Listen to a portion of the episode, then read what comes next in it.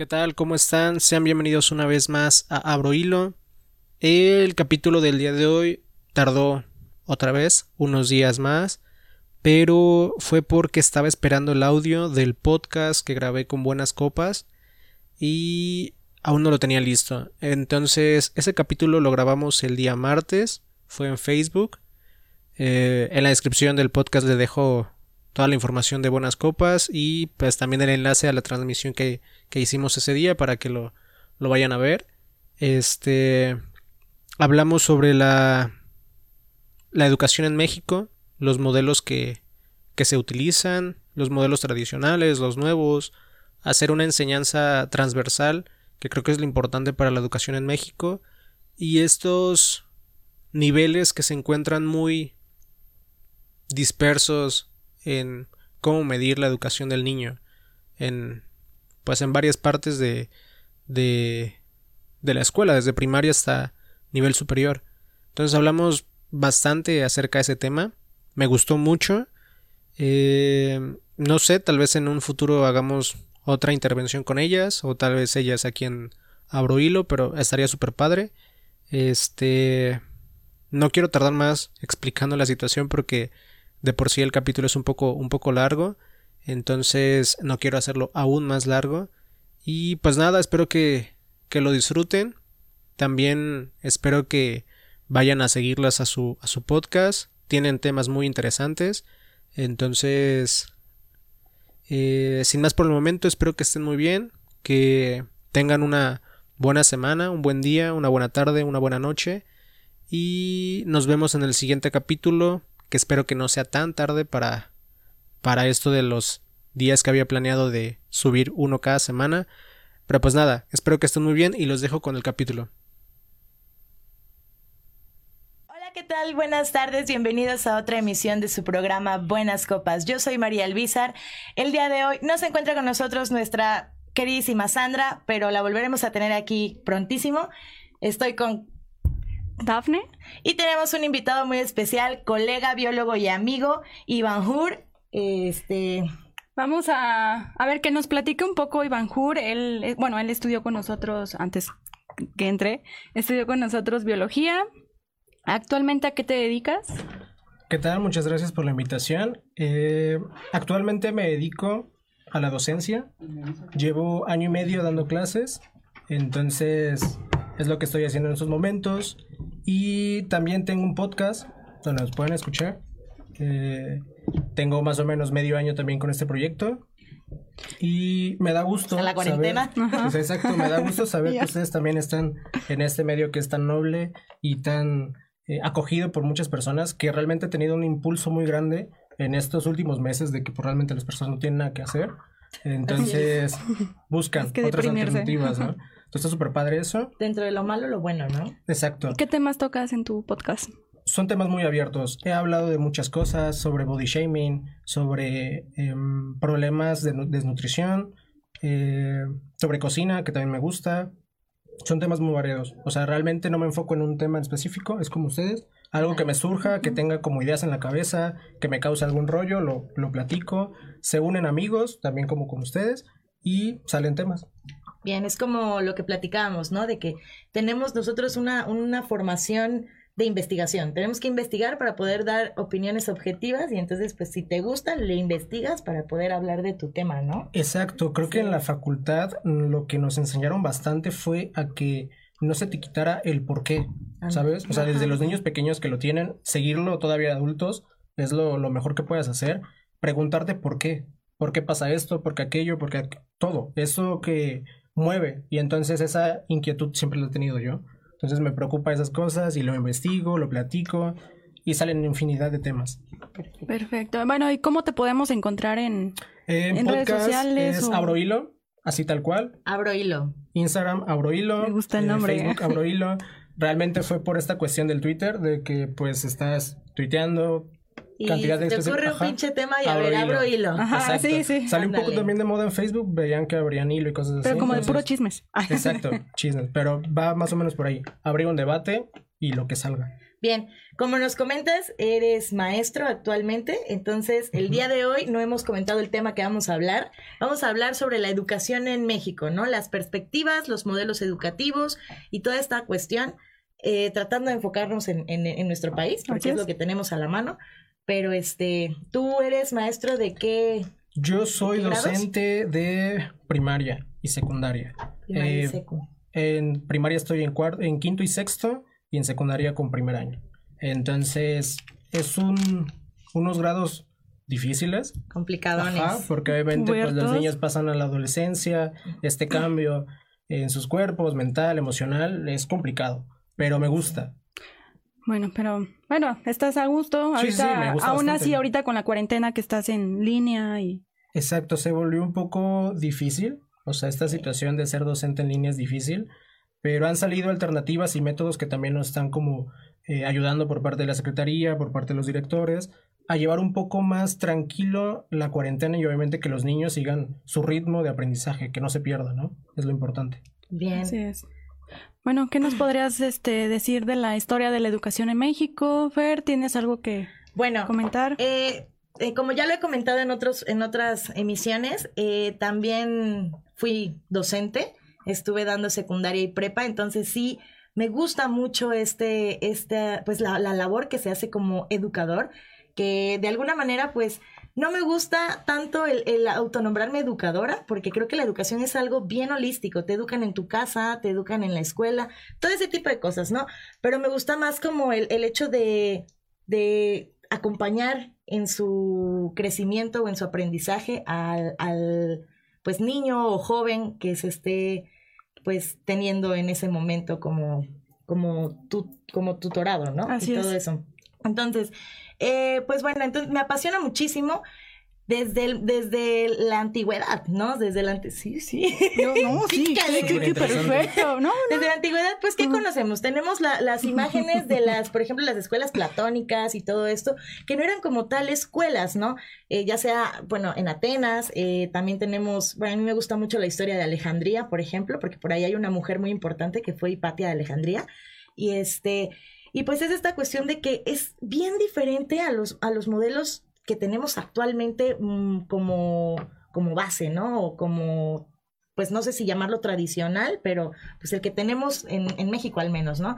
Eran, si tú, si tú querías, o también si, si eras, porque sí habían pues este brechas eh, sociales, si Sí, eras de clase alta, de clase baja. Eso por un lado, ¿no? En la cuestión de, como les digo, ¿no? Allá en, en Egipto y todos esos lugares. Aquí en México la educación también se tenía como base desde hace prehispánico, ¿no? El, el- el show. Eh, tuvieron una, una educación muy también, este, pues los mayas, todos esos tuvieron educación, pero quienes tuvieron como un modelo educativo más eh, fijo fueron los aztecas. Los aztecas tenían el, no, ¿cómo se llama? Este, el calmecac, que era para la gente que tenía, pues ahora sí que estatus social, para sacer, hijos de sacerdotes, clase alta y todo eso. Ujú. Y el otro creo que era el telpochcali, no, no estoy segura si, si esa es la palabra o el telpochcali es otra cosa. no, me- mejor, Pero- bueno, omitamos eso. Sí, porque- porque la verdad no me acuerdo ahorita de, de la, de la palabra y no la, no la tengo en la mano. Eh, pero era también para los que tenían, pues, de clase un poco, de clase media y pues, ¿qué hacían? Preparar guerreros y todo eso, ¿no? Su educación se iba a basar incluso en qué tantos eh, obtenían, eh, pues, personas como prisioneros y cosas así y qué grado tenían. Por ejemplo, si agarraban tlaxcaltecas, que eran guerreros muy aguerridos, que eran, pues, ahora sí que los que le daban competencia a los aztecas, pues, tenían más, pues, Rango. rango. Ajá. Si agarraban huastecos o cosas así, pues eran un poquito más eh, apaciguados. Entonces, no era por ahí. Pues sí, la- así era la cuestión, Sí. ¿no? O sea, cada quien tenía sus, sus cualidades y ser guerreros no era cualidad de todas las culturas de Mesoamérica, eso era de unas pocas y que fueron, pues precisamente su, su guerra, su, su arte de la guerra, el que le llevó a conquistar tantos, tanto, ¿no? Eh, posteriormente, eh, se- eh, pues ya con guerras y todo eso, alrededor de todo el mundo, eh, se empieza a crear un modelo educativo que la monarquía y por ahí se hicieron como, pues, acuerdos Y para finales del siglo XVIII, principios del siglo XIX, en Prusia se lleva a cabo el modelo educativo como, híjole, como muy muy fijo, muy a mí se me hace la neta no me gusta para nada, como muy de soldaditos, ¿no? Este, pero les funcionaba. Aparte se llevó a cabo en época donde la industria estaba en un boom y pues sucede que incluso eh, empresarios del siglo XIX financian esta educación obligatoria, ¿no? Porque empieza con la escolarización obligatoria. Y, por ejemplo, Henry Ford o los Rockefeller empezaron a meterle dinero a financiar estas instituciones, estas escuelas, para que todos los niños fueran educados de esta forma. ¿Sí? Empiezan a ver que les funciona también, que van de Europa y América, este, bueno, de, de diferentes lugares, este, a pues ahora sí que a capacitarse en Prusia para llevar esos modelos educativos y se fue regando por todo el mundo. Y es ahí donde nace el modelo educativo que conocemos como muy rígido, eh, conductivista y todo esto de, de premio y castigo, de acuerdo a cómo se maneje la conducta del individuo, ¿no? Y ya vamos a hablar de conducta más adelante porque es uno de los temas que más me, me alocan a Ahorita que mencionaste modelos educativos, eh, bueno, eso ya se viene utilizando desde el, principios de la historia de la educación. Eh, y todavía se usa. ¿Qué nos puedes decir, Iván, sobre, o Iván, te conocemos como Iván, sí, es que Iván, sí. ¿Qué nos puedes decir sobre los modelos educativos? ¿Qué es un modelo educativo? Sí, estoy acostumbrado. Ok, algo importante que estaba para resaltar con lo que dijo Fer, eh, es esta cuestión de que obviamente invertían y era para beneficio propio, o sea, beneficio que ellos iban a ver en un futuro. Claro, empleados. Ajá, al principio obviamente las personas se lo tomaban como buenas personas de que están invirtiendo para la educación de los niños y no sé qué tanto, pero sabían estos empresarios grandes que les iba a funcionar porque iban a terminar trabajando para ellos de la forma que querían, desde pequeños, o sea, eso fue como muy, muy ejercido, ajá. Ajá, vas creando un trabajador, ¿no? Sí, lo vas formando. Y todavía y, e incluso se, sigue haciendo y, y en clases sociales todavía se forman jerarquías, eh, pues ahora sí que sistémicas, ¿no? El que va a ser el jefe, los que van a ser jefes, hasta los vamos a encontrar en un tipo de escuela, los que son mano de obra. En otro, estamos en, o, estuvimos en escuelas. Bueno, yo no soy mano de obra de nadie. Mano de obra. Bueno, pero bueno, no nos desviemos. ¿Qué nos puedes decir de los modelos educativos? ¿Qué es un, modelo? Un modelo educativo, un método educativo es este, es una forma de aprendizaje y enseñanza donde básicamente tienes que ver qué vas a enseñar al niño, cómo se lo vas a enseñar, qué vas a evaluar y cómo lo vas a evaluar. En pocas palabras es lo que tiene que ver. General. De ahí obviamente se desglosan más cosas, que son los métodos, las formas, eh, proyectos, sin fin de cosas que puedes trabajar a raíz de esa situación. Pero en general busca enseñar la forma que lo vas a enseñar, qué vas a evaluar y cómo lo vas a evaluar. Ese se rige de esos principios eh, básicos, el, modelo educativo o un método de enseñanza básico. De ahí se desprenden los demás, que es lo que estás platicando ahorita y tú también de los tradicionales, que es lo que rige mucho. Y creo que es lo que creo que la mayoría de nosotros tuvimos en nuestras primarias, ajá, primarias, secundarias más o menos, prepas, no sé qué tanto, pero primarias sí era muy tradicional. Eh, este Definitivamente. esta premiación de algo bueno lo estás haciendo bien, te doy tal calificación, si lo estás haciendo mal te doy Incluso carita feliz, carita triste, estrellitas, sellitos, muy bien, excelente, regular. De ahí ya te van clasificando a ti como, como un alumno eh, ejemplar, un alumno que no da la talla, ajá. Y yo creo que también eso va haciendo a los niños un poco, pues, que a lo mejor no crean en sus capacidades, porque todos los niños aprendan, ajá, aprenden de diferente manera. Y ahorita, precisamente ahorita que dijiste los modelos tradicionales, hay uno que lleva tal cual ese nombre, modelo tradicional. Sí, este modelo tradicional lo que quiere lograr es que el niño, bueno, que tú como maestro eh, expliques tu tema, por ejemplo, expliques tu tema y no importa si no entendieron todos, que el niño que entendió, entendió eh, el niño que se quedó atrás no importó, eh, seguir con un régimen que te marcan desde un principio de que en cierto tiempo, en ciertos meses, tienes que ver ciertos temas y concluirlos. O sea, tú sí o sí los tienes que concluir, sin importar que el niño eh, aprendió, si no aprendió, este, cómo lo aprendió, de qué le sirvió o para qué le sirve, que es lo que realmente no buscan otros, bueno, este método tradicional ¿en qué le va a servir? O sea, al final es enseñar por enseñar. ¿Cómo lo vas a aplicar? Treinta y tantos, cuarenta alumnos, ¿cómo vas a saber si todos aprendieron? No te fijas, tú tienes que dar tus temas. Obviamente, a la hora de la evaluación te das cuenta que un niño eh, que obtuvo un 6 no aprendió de la misma forma que uno de 10, pero más bien no retuvo de la misma forma el contenido, ¿no? Porque es una forma pasiva de, de tener al alumno en que tú estás hable y hable y hable y hable y el niño nada más, yo recuerdo que nada más estabas dicta eh, copiando, te dictaban y copiabas, tal cual. Y en el examen solamente era o en la evaluación, este, ¿quién fue fulanito de tal? Te tenías que memorizar, memorizar la fecha, el personaje en cuestión, ¿para qué? O sea, al final o no, te dicen para qué. No sabía, ajá. no sabía si iba a funcionar o para qué les iba a servir. Es que el problema que tiene, creo que eh, la mayoría o parte de la eh, parte adulta que tenemos en México, que le enseñaron cosas por enseñarles, sin tener un, fondo o algo significativo de qué les va a servir en su futuro. Por ejemplo, el binomio cuadrado perfecto. el típico. que ahora sabes que lo puedes ocupar para muchas cosas, pero aún así me queda duda para qué, ¿no? ¿No? Sí, exacto, exacto, sí, sí, sí. ajá. Y bueno, no nada más está este como tradicional, hay otros dos, bueno, que hay muchos, pero los más icónicos son el constructivismo y el conductivismo. Voy a preguntar, ¿icónicos dónde? ¿Icónicos dónde? O sea, que se llevan más a cabo, que se usan más, porque hay otros que son no tradicionales. Eh, usados. Usados, ajá, los más los que puedes ir a la escuela y sabes que te van a aplicar uno de esos tres. Ok. O los tres, ¿no? En los diferentes grados educativos. Ajá, exactamente. Eh, básica, Por ejemplo, lo que estaba diciendo ahorita, el tradicional se da mucho en, la, el, primaria. en la primaria. Yo recuerdo que el, el constructivismo, ahorita voy a decir de qué trata, al menos en mi secundario trataron de implementarlo aunque terminó siendo otro. Bueno, de lo que les comentaba del conductivismo, este método va más enfocado en la conducta del niño, en eh, haces algo bien, te va una recompensa. No lo haces, no hay como tal un castigo, más bien es como un sigue pero realmente para el niño sí le, le, representa un castigo el que te pongan un 4 o un 5. Pues aparte lo van a castigar en su casa. Sí. Generalmente. Ajá, generalmente. Lo que no se ponen a ver, bueno, eso ya va como algo personal, es de que todas las personas tienen inteligencias, inteligencias diferentes. Ajá, y aprenden de forma diferente.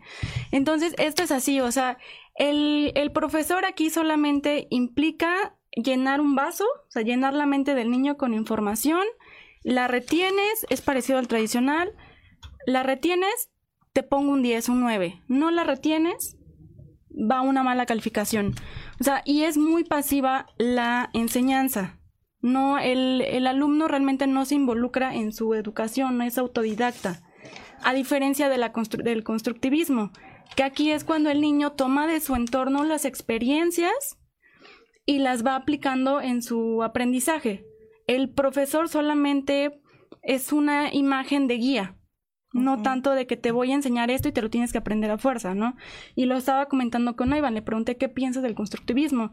Y, y sí, o sea, me dijo, es el método que usan los maestros, o ustedes usan, para el de proyectos y el de problemáticas, de resolver una problemática.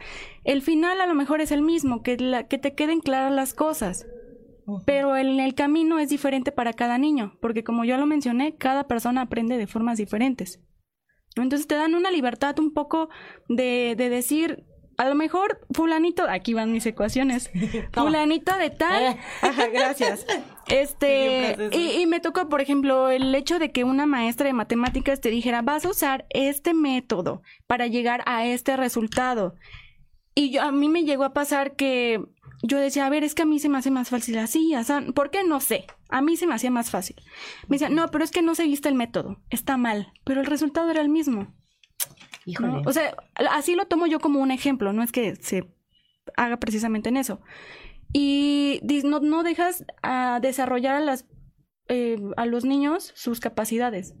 Sí, exacto. O sea, obviamente en un salón, sean 20, 30, 15 niños, obviamente va a haber una variedad enorme entre cada uno de ellos. No vas a poder llegar eh, con este conductivismo y aplicarla con todos, de aprender por aprender y solo llenarles eh, eh, espacios que tienen ahí en temas con memorizarlos. con hacer planas y hacer ese tipo de cosas que al final pues no les va a funcionar para nada. Entonces, es más cerrado, o sea, hace muy igualitario este proceso de enseñar de esa manera y el constructivismo, como dices tú, quiere hacerlo más abierto, que sea em, diferente para cada uno de ellos, que obviamente tengan que ver relaciones emocionales, eh, psicológicas, procesos de aprendizaje de cada uno de ellos y puedan llegar al mismo resultado sin importar el proceso. O sea, que el, proceso eh, esté ahí, pero al final el, objetivo o lo que te plantees tú como docente se cumpla, eh, tú siendo el guía para esos niños, o sea, llevarlos de la mano.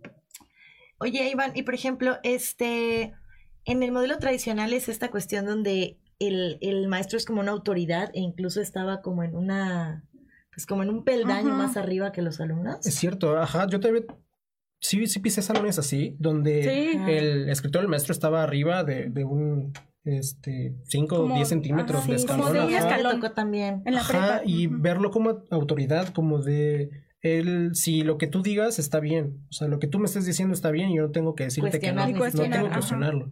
Y en este modelo que les digo del constructivismo, donde sea un modelo más abierto, el alumno tiene derecho a refutar lo que me está diciendo. O sea, si él no se cree convencido de lo que yo estoy diciendo, tiene el, derecho y puede hacerlo lo, lo correspondiente a hacer su investigación y traerla y mostrarme de que maestro, no, usted estuvo mal por esto y por esto, pero siguiendo un modelo más abierto donde le des ese diálogo o esa apertura al, niño que pueda expresarse de esa manera.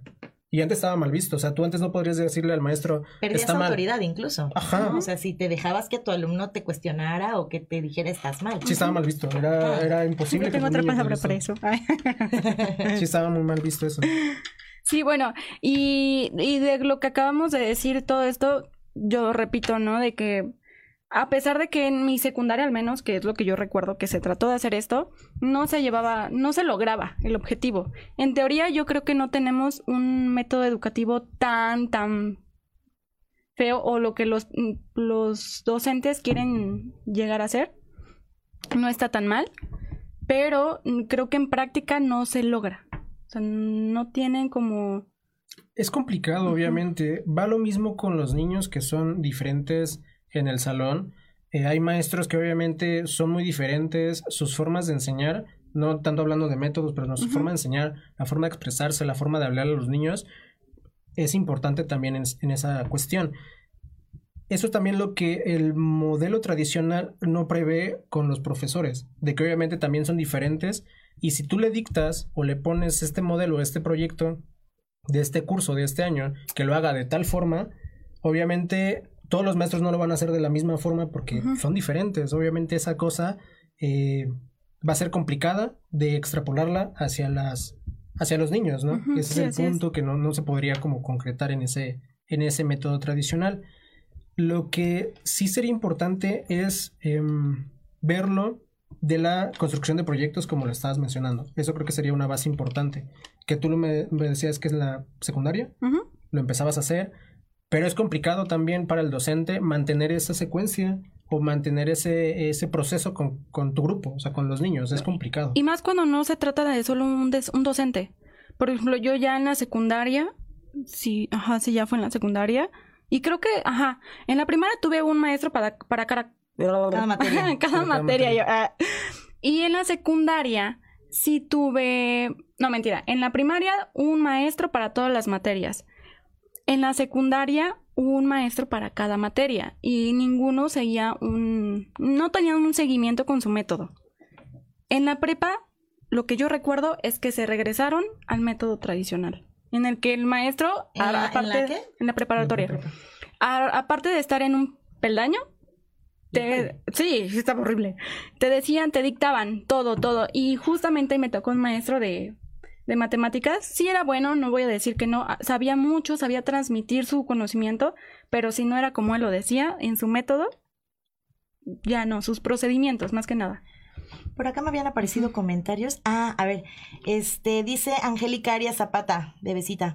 Dice, tristemente las escuelas públicas a veces ni siquiera tienen maestros de inglés o de artes, inclusive ni de educación física, y ni hablemos de las escuelas rurales un tema muy delicado y es lo que platicaba ahorita con ella. Yo soy eh, maestro de escuela particular.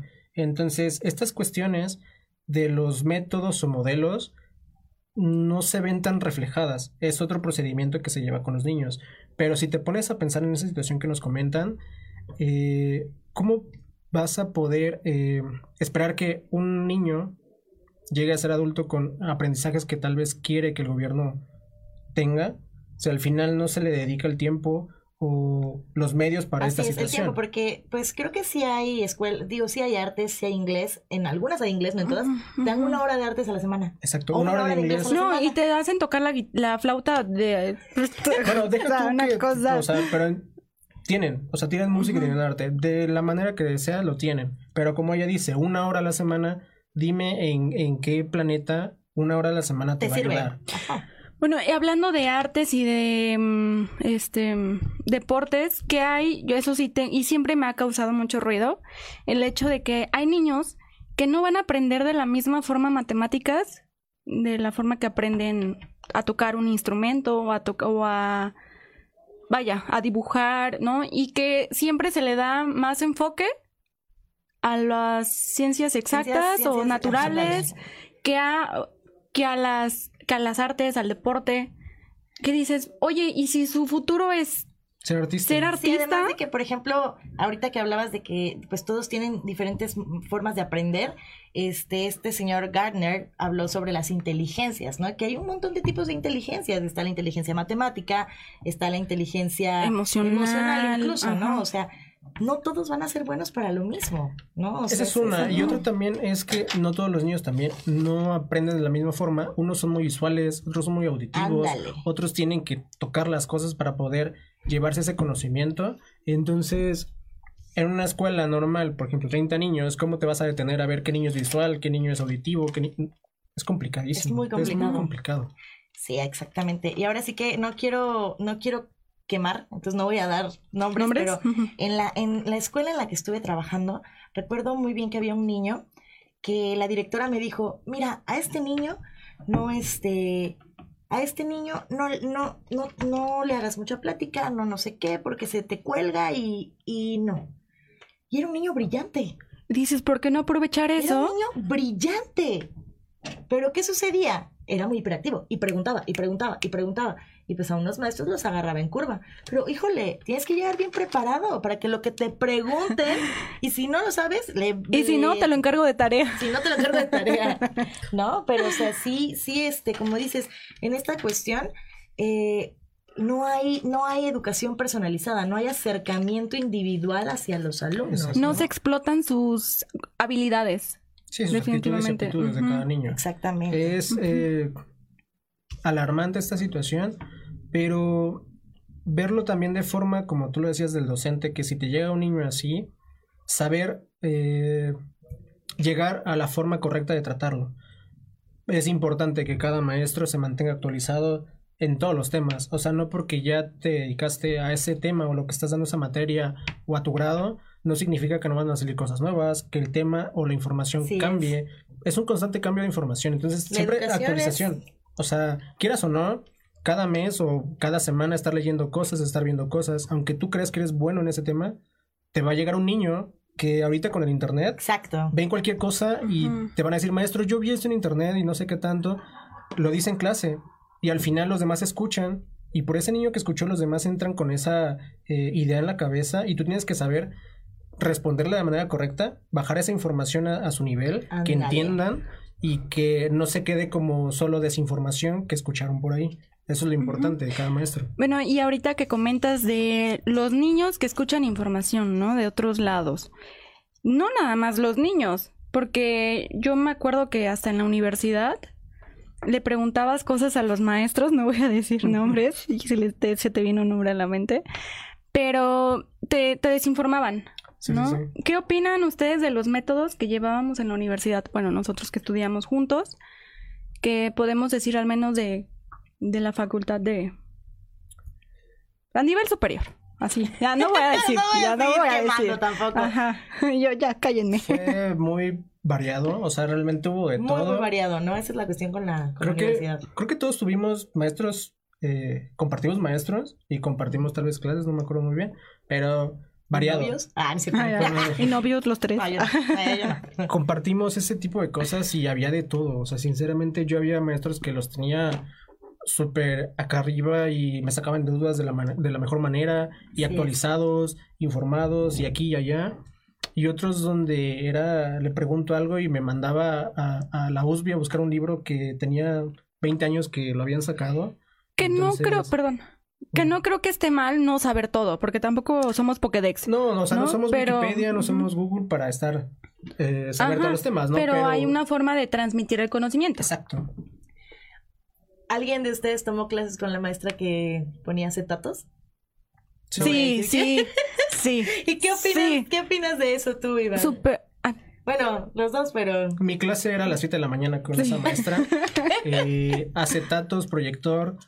O sea, no piensen que fue hace años. O sea, fue. ¿Qué te gusta? Hace cinco años. No, no, tampoco cuatro. Hace tres salimos. Cuatro años más o menos, cinco. No tiene mucho. Donde ya había computadoras, proyectores, o sea, había infinidad de cosas para hacer una clase amena. Y la maestra llegaba con su proyector y sus acetatos, que los acetatos no sé de qué año eran. Porque ya estaban hechos. Sí, porque ya estaban hechos. Y yo realmente me dormía, o sea, sinceramente yo me quedaba Y aparte te apagan la luz para... Y muy aparte, también me tocaron maestros... Ajá, de que ya pasa así. me tocaron maestros que no llevaban a veces un, como tal, una clase preparada de... de proyector y acetatos o lo que sea, pero te la hacían muy amena en la forma que te decían las cosas. Pero yo recuerdo a esa maestra que a mí me interesaba mucho el tema, los que ella daba. Y yo me ponía a investigar y a investigar y... Es otra. Ajá. Y cuando llegaba a su clase, me decía otra cosa y yo... A ver, bueno. ¿Qué? Y, investigaba más y me daba cuenta que esas eh, clasificaciones ya tenían... ¿Cuáles? ¿Las que tú investigaste o las que ella No, las que ella me daba. Tenían 15 años que habían quedado en el olvido. Y habían cambiado los nombres, y habían... Y dices, o sea, a mí me interesa y tal vez yo me dediqué, me tomé el tiempo de investigar más, pero otros no. Y se fueron con esa idea, ¿no? Y yo me acuerdo que tenemos un compañero también que le preguntó, pero maestra, es que eso no, eso ya no es, es actual.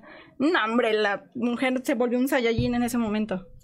Híjole. Por acá nos dice Sandrita, Dice, creo que los más jóvenes son los que les echan más ganas y no porque los grandes sean malos, pero tal vez sus intereses o su interés ha cambiado. Sí, sí. o sea, esta nueva generación de docentes y me he encontrado con muchos, eh, trata de mantenerse actualizado, trata de hacer muy amenas las clases, de hacer infinidad de cosas que obviamente yo no digo que estén mal los maestros que nos tocaron, los maestros mayores, porque de alguna u otra forma fue su manera de enseñarnos. No, tal vez no tenían la información correcta de cómo dar su clase o cómo hacerla. Entonces, no sé en, quién, caería la culpa, ¿sabes? O sea, no, no habría como un sentido común de generalizar o especificar. Tú tuviste la culpa de que tus clases fueran así. O sea, sería muy ambiguo decir esa, esa parte, ¿no? incluso clases muy buenas que te quitaban las ganas de totalmente de, de seguir aprendiendo de esa clase, ¿no? O de, o sea, no, tal vez no de aprender, porque a lo mejor ya va por las ganas de cada quien de seguir informándote por otros lados, pero sí de, de al menos decir, definitivamente de esto no me interesa tanto como otros maestros que ibas con una idea totalmente diferente de la, de la materia y te topabas con algo increíble por su forma de, de enseñar. Yo creo que también esta cuestión de los maestros jóvenes, pues sí tiene que ver su familiaridad con las tecnologías, ¿no? O sea, también tienen mucha más facilidad de acceder al, Internet, a las bases de datos que están ya en, línea y todo eso. Entonces, pues, incluso es hasta más fácil que ir a buscar libros o cosas así, ¿no? Ya te vas directo y buscas y que hay que saber buscar también, sí, ¿no? Eh, sí, es, es, como el, el, un cuchillo de doble filo. Ajá, exactamente.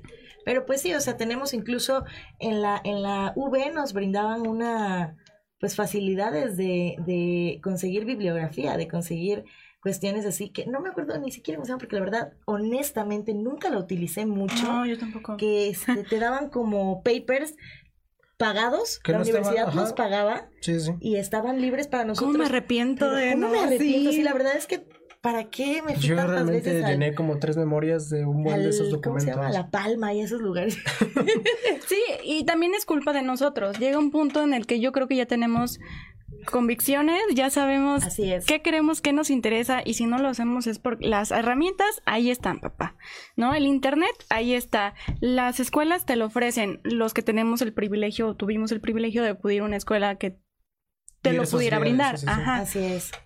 Y, pero también ya va de cada quien, bueno. Sí, aquí hablando de, escuela superior, o sea, donde ya eres adulto y sabes qué vas a hacer en el futuro y qué quieres, todo eso, está Y aún así, por ejemplo, el hecho de que te, te metieran información y tú sabes que esa información, ya que estás en la carrera, va enfocado a algo en especial.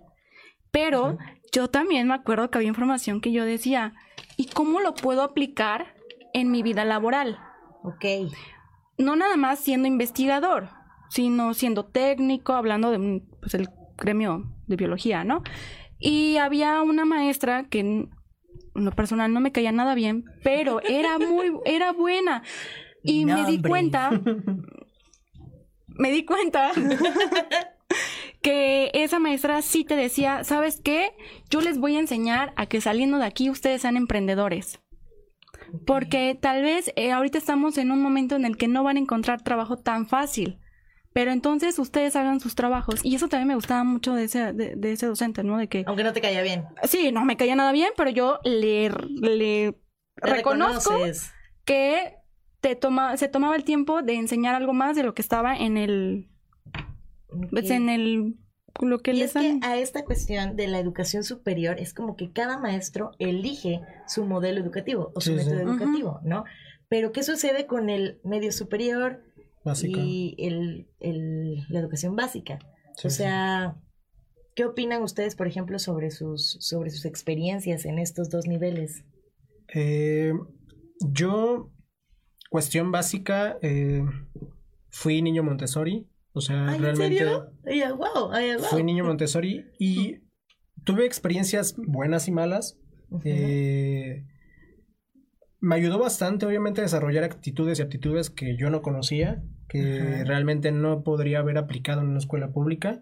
Este, me funcionó bastante y ese mismo camino después lo retomé por mí mismo, por ser eh, autónomo, tratar de hacer las cosas por mí mismo y sacarlo adelante. Secundaria eh, fue lo mismo. En preparatoria cambió totalmente como mi chip y entré a una escuela donde los métodos eran tradicionales y fue un choque completamente diferente donde o sea, fue la primera vez que tuviste contacto con este método. Ajá, en la preparatoria. Entonces fue muy difícil para mí que a mí me evaluaban de tal forma y yo decía, pero si llegué al punto, o sea, pero ¿por qué me estás calificando así si al final aquí tienes tu resultado? Y es ese. Pero no, todo lo que hiciste no sé qué y me calificaban mal.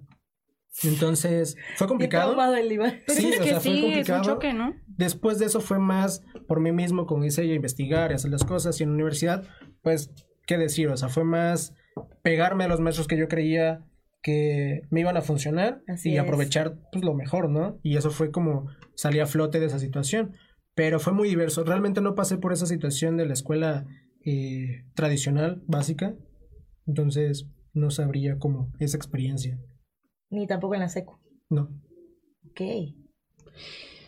Pues yo nada más recuerdo que me sentaba, los lo que les dije, me sentaban, los maestros me dictaban, ajá. Y, y sí aprendí, y, y, la verdad, yo siempre fui en lo que fue primaria, secundaria y prepa. Una, en prepa medio me descompuse en la universidad, ¿qué les cuento? Alumna modelo. Ajá, pero fui alumna modelo. Y pero todo era nada más retener, retener, retener, retener, retener. O sea, no, no se busca reneter. no se buscaba un problema y ahora resuélvelo. ¿Cómo lo resolverías tú? No. Así es. Solamente era apréndetelo. ¿Por qué? No sé, apréndetelo. Porque eso nos dicen que te aprendas. Y ya. Bien. ¿En, caso? en mi experiencia, eh, estuve en muchísimas escuelas. Yo estuve en muchísimas escuelas. Algunas fueron privadas y llegó un punto en el que ya mis papás decidieron meterme. A partir de sacarme quinto de primaria, estuve en escuela pública. Y el cambio fue impactante. De verdad, sí, sí recuerdo de que desde el primer día yo dije, wow, los niños eran completamente diferentes a los de las escuelas privadas. Recuerdo en la primaria, pues sí, eh, fui en una escuela bilingüe. Cuando iba en, en, kinder y, parte de la primaria, este, entonces, pues sí era como una escuela un poquito dinámica. El, mm, porque te daban mitad del día en español, mitad del día en inglés, ¿no? Y este, y la white chica, ay Dios. Sí, sí. no fue tu culpa. No fue mi culpa. Pero pues sí recuerdo que eh, hay, hay, tengo flashazos muy bonitos de que, por ejemplo, en una semana del estudiante no fue semana de normal de clases, sino nos pusieron actividades diversas y te podías meter a tres. Yo elegí laboratorio, teatro y danza. Y fueron cosas súper chidas porque tú te metías y hacías lo que tú te gustaba. Entonces por ahí podías como que empezar a conocer tus cualidades o en qué te iba chido y en qué no era lo tuyo. Derecho a elegir. Exactamente, ¿no? También. Y este, y pues había un, objetivo de terminar un proyecto o algo así, pero pues como él te gustaba, tú lo buscaste, tú lo decidiste, pues se hacía con muchas más ganas. Entonces recuerdo esa parte muy interesante. Paso posteriormente al modelo tradicional, como en cuarto de primaria, ajá, como en cuarto de primaria, y este, y el maestro me acuerdo que, para empezar, sí era como que los niños eran mal hablados y en las otras no lo eran tan así. Y entonces yo como que estaba así medio choqueada. Y me acuerdo que, todo eso, ¿no? Sí, o sea, para mí fue así como de, desde el primer día, pues, culero. Y de ahí su vida cambió. no, sí, la verdad yo creo que sí, ¿eh? Y este, eh, pero pues, mmm, siempre tuve buena retentiva, entonces pues como dices, también era cuadro de honor y esas cosas. ¿A qué crees que se deba el cambio de la forma de ser y de pensar de los niños? Ah, pues yo creo que igual, de algún modo, la atención, la atención que te daban individual. La verdad, la mera verdad, no voy a poner a indagar en eso porque está cabrón. O sea, sí, sí, sí, sí, sí, sé por dónde ibas. Y este, porque implica también casa y todo, porque pienso que hay una cuestión de que como padre, tú dices, tengo que darle una instrucción a mi hijo, pero para darle una instrucción a mi hijo, yo también tengo que educarme y tengo que instruirme y tengo que prepararme. Mejor se lo mando a los profesionales y lo voy a meter siete horas a la escuela, seis, siete horas, no sé, y este, que ellos se encarguen, ellos son los expertos, ¿no? Entonces, pues sí hay una cuestión ahí medio, medio difícil de crecimiento y desarrollo del, del niño, ¿no? Sí, ¿cómo esperas que los papás eduquen de una forma a sus hijos si ellos recibieron menos o la misma educación. Ahora, recuerdo, por ejemplo, mi mamá, este, siempre, siempre, y mi papá también, buscó que yo fuera buena, ¿no? En lo que quisiera hacer, que fuera buena. Pero, por ejemplo, mi mamá me iba, te digo que me cambié muchísimas veces de escuela porque nos mudábamos mucho. Entonces, en una de esas, mi mamá me llevaba a buscar escuela. Me acuerdo que fue a una Montessori y a mí me gustó como que lo que medio escuché, lo que vi en las aulas. Sí, muy dinámico, muy Ajá, y colorido, me, me dijo mi mamá, le dije, ¿y aquí qué sé qué? Y me dijo, no, porque ella entendió que el niño hacía lo que quería y si yo de por sí ya hacía lo que quería, entonces yo pienso que mi mamá pensó en mi conducta, que necesitaba tener eh, figuras disciplina. de autoridad, disciplina. Ajá, entonces de alguna manera los padres piensan que este tipo de modelos es como el mejor para tu desarrollo, ¿no? O sea, cambiar la, la, idea general de lo que nos han inculcado por mucho tiempo es complicado. Entonces, si esto pasa, en tu caso, son miles de casos que sucede lo mismo de no ver la situación de abrirte a otro modelo, otro método con tus hijos, que también implica esa situación. Por ejemplo, Montessori tiene ventajas y desventajas como cualquier otro.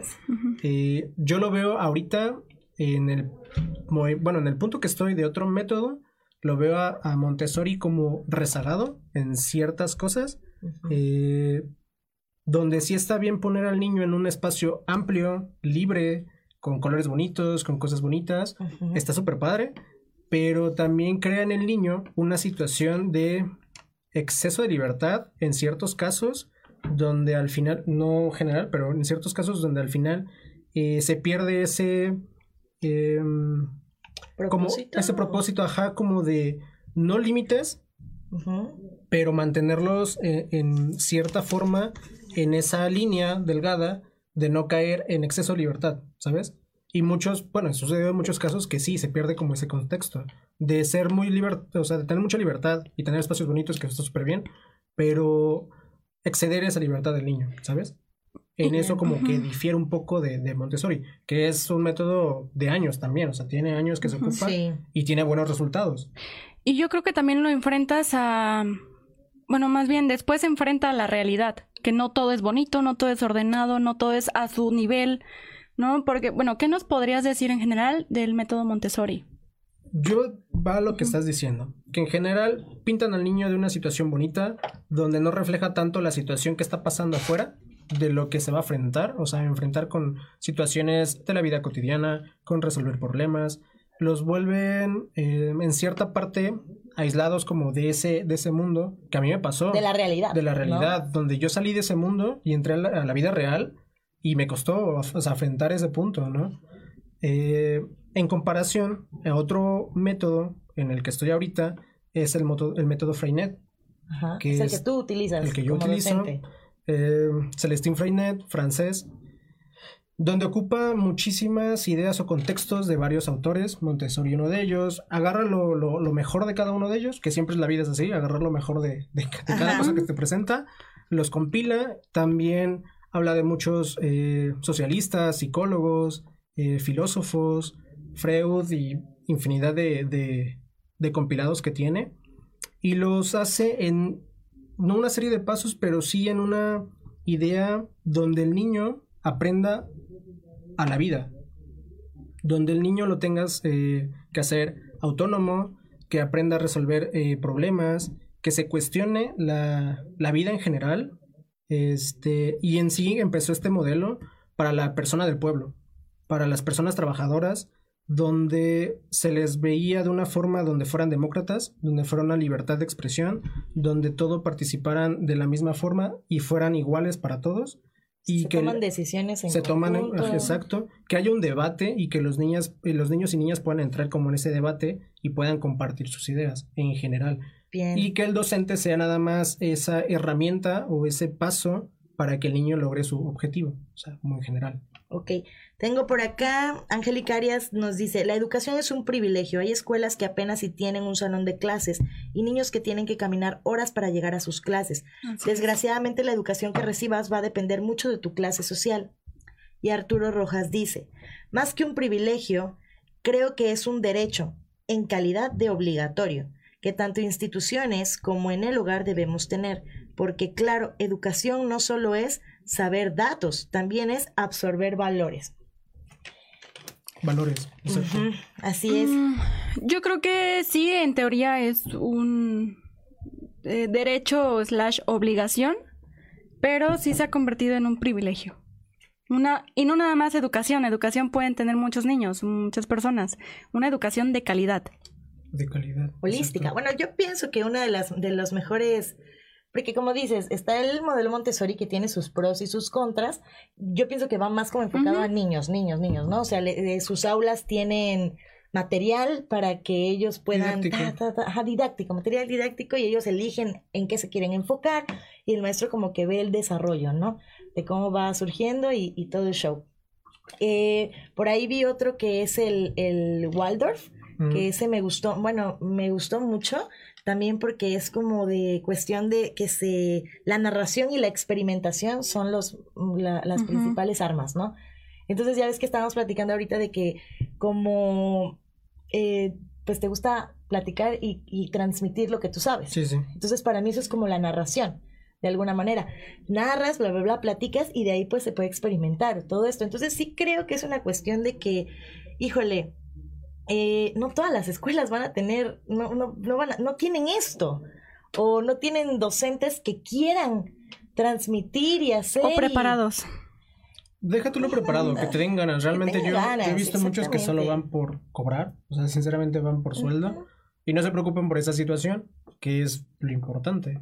Entonces, pues sí, como dice eh, Arturo, Arturo Rojas dice, eh, la cuestión de que es un derecho en calidad de obligatorio. Sí lo es y se supone que pues te dan la accesibilidad. Incluso creo que ahorita con, con la cuestión de la, de la reforma, eh, de la reforma, la última que se hizo, eh, está la cuestión de lo de que es gratuita, ¿no? Porque no es tan gratuita, porque tienes que pagar cuotas o cositas así, shala, shala, y que hay personas que ni siquiera tienen para pagar esas cuotas. Y como dice Angélica, la gente tarda horas en ir caminando a su escuela rural, por ejemplo, ¿no?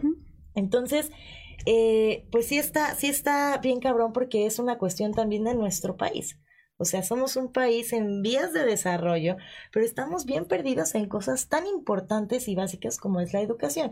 Y si en otros años, cuatro años, nos lo van a volver a cambiar, y ya nos lo cambiaron hace, hace dos, y hace seis, y hace seis, y todo eso, pues entonces, híjole, ¿en qué momento se va a lograr establecer eh, algún modelo pues ahora sí que lo más adecuado, apropiado. En esta cuestión de las escuelas rurales, sí está, sí está cabrón, pero por ahí veo eh, que incluso en un aula están todas las edades, sí, sí. ¿no?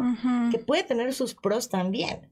Puede tener sus pros y sus contras. Incluso creo que en el Montessori también se comparte. Sí, mezclan, mezclan alumnos. Y, mezclan alumnos de, las, profesores de todas las edades. Yo he leído, ¿no? Que era como de dos años o tres más o menos. los que, Desde dos años empieza el, el, método Montessori con los niños. Y pues en comunidad, o sea, en una comunidad no estás solamente con gente de tu edad y otro caso importante de esto, de las escuelas rurales, que solo hay un maestro por escuela, donde a veces un solo maestro tiene que ser director, tiene que ser conserje, tiene que ser toda esa situación.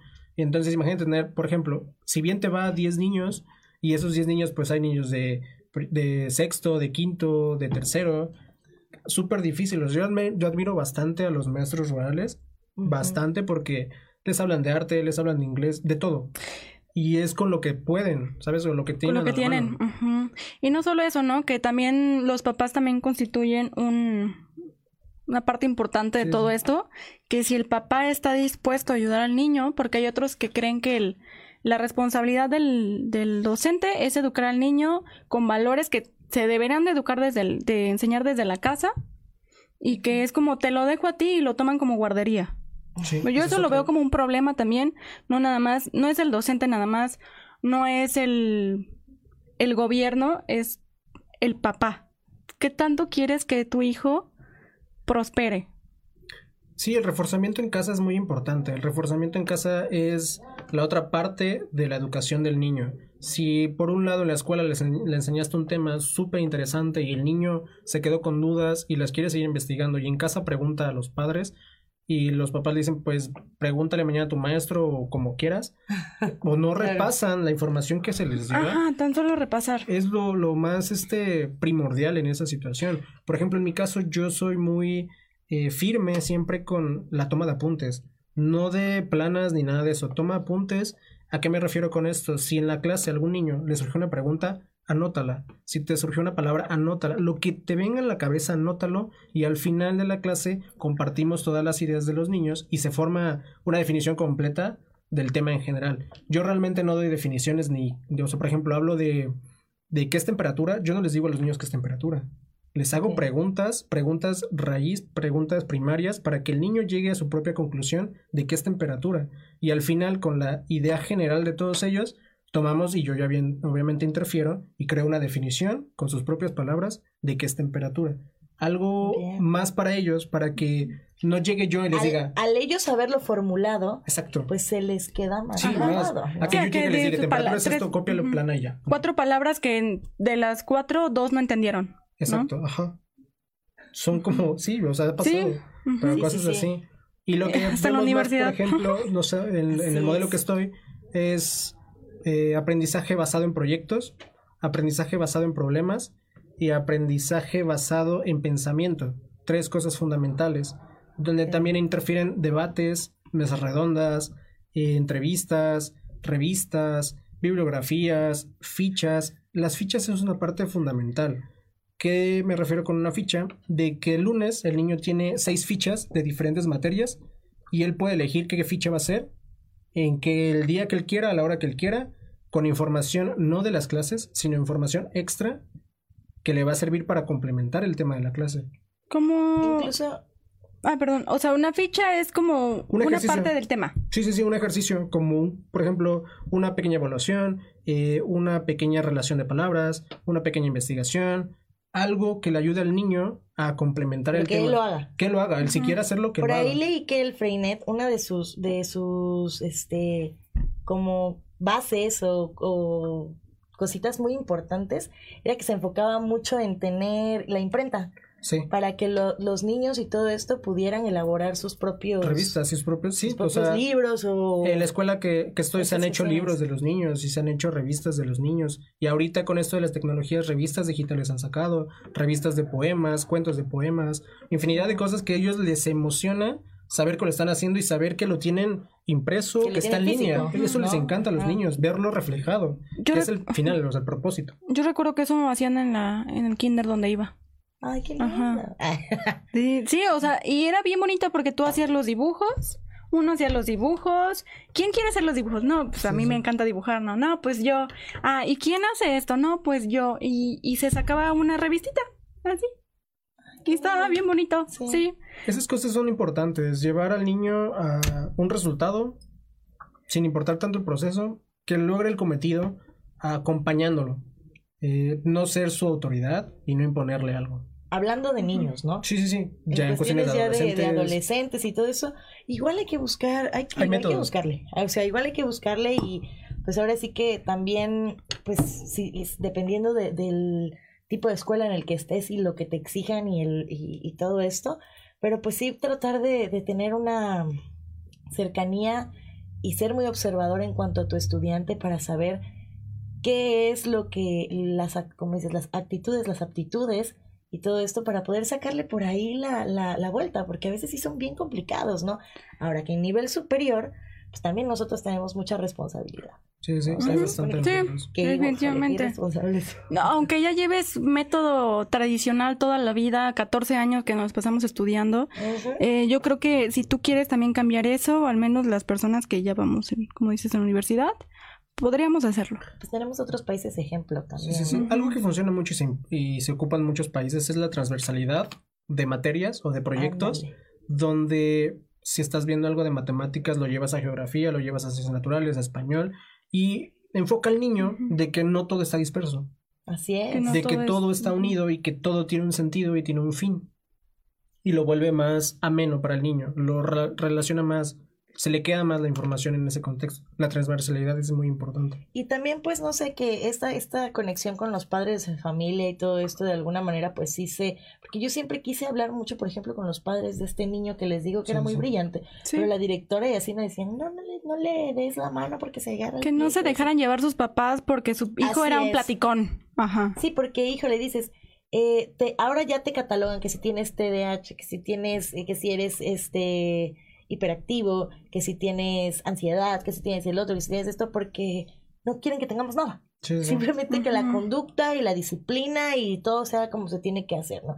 Entonces, pues sí está la cuestión ahí de que los padres también, ay, no, es que esa cuestión o sea, ¿por qué tenemos tantos hijos, no? Ya. bueno, o sea, ese es otro tema, ¿no? Pero muy aparte, yo creo que, yo sé que no todos los papás tienen las oportunidades y el tiempo, lo que sea, ¿no? De, de estar atrás de su hijo y estar atentos a su educación, pero pues es que es parte de tener un hijo. ¿No? O sea, y yo creo que aquí bien te puedes apoyar con los, los docentes. Y de tener alumnos, ¿no? el, familiarizarte con el, con el padre y todo esto. Pero bueno, este, ¿alguna cosa para finalizar que, que nos quieras? Muchas gracias por invitarme. Eh, para cerrar el tema, pues que se enfoquen mucho en la transversalidad, y que se eh, enfoquen en los niños. Identificar cada uno de ellos, sé que es complicado, pero llevarlos de la mano, que, que cumplan un cometido. Y lo que yo realmente pienso es que eh, no importa cuánto te tardes en un tema, eh, no importa si no terminas, por ejemplo, tu libro, pero no importa cuánto te tardes en un tema, sino que el niño se lleve bien la experiencia y el aprendizaje esperado de cada uno de esos temas, que, que concluyas bien esa información, que tenga un cierre el tema, que muchas veces no pasa. Cerrar bien un tema es lo importante. Bien. Pues sí, creo que tenemos que echarle muchas ganas aquí en México. Tenemos ejemplos de otros países donde los alumnos pues tienen incluso mayores índices de felicidad y todo esto. Por ahí creo que Países Bajos es el que tiene este, la, la felicidad de sus alumnos como más ejemplar, ¿no? Pero están otros donde los alumnos están ya como en Corea del Sur, que incluso hay este, centros para proteger a los niños que se están quedando crazy y se suicidan. Todo eso. Entonces sí es importante que haya, como dice Iván, transversalidad y que se congenien los diferentes proyectos de las diferentes materias y todo esto, ¿no? Yo creo que aunque no tengamos los recursos de otros países primermundistas, porque pues también hay que hacer con lo que tenemos, ¿no? Sí, exactamente. Ajá. Y pues que el explotar las habilidades de las de los niños es importantísimo. Si tu niño no es bueno en matemáticas, no es bueno en matemáticas, pero es bueno en otra cosa, ¿no? Y en algo va a ser y que descubra lo que lo que le gusta, lo que es, ajá. Y pues bueno, eso yo lo daría como a lo mejor si eres docente lo estás viendo. Bien. Nos despedimos. Muchas gracias por habernos sintonizado. Gracias, Iván Hur. Gracias a este, ustedes. No se olviden de seguir a la página oficial de Radión, a nosotros en Buenas Copas, en Facebook, en Instagram. Sandra, por favor, ¿dónde estás? Ajá, tú siempre lo dices. Me encuentran como guion bajo selva punto María en Instagram a mí como abrohilo, arroba, arroba abrohilo en Facebook y en Instagram. Y a mí como Dafne Cat. Recuerden todos los martes y los jueves a las 7 de la noche por Radión. Nos vemos y muchísimas gracias.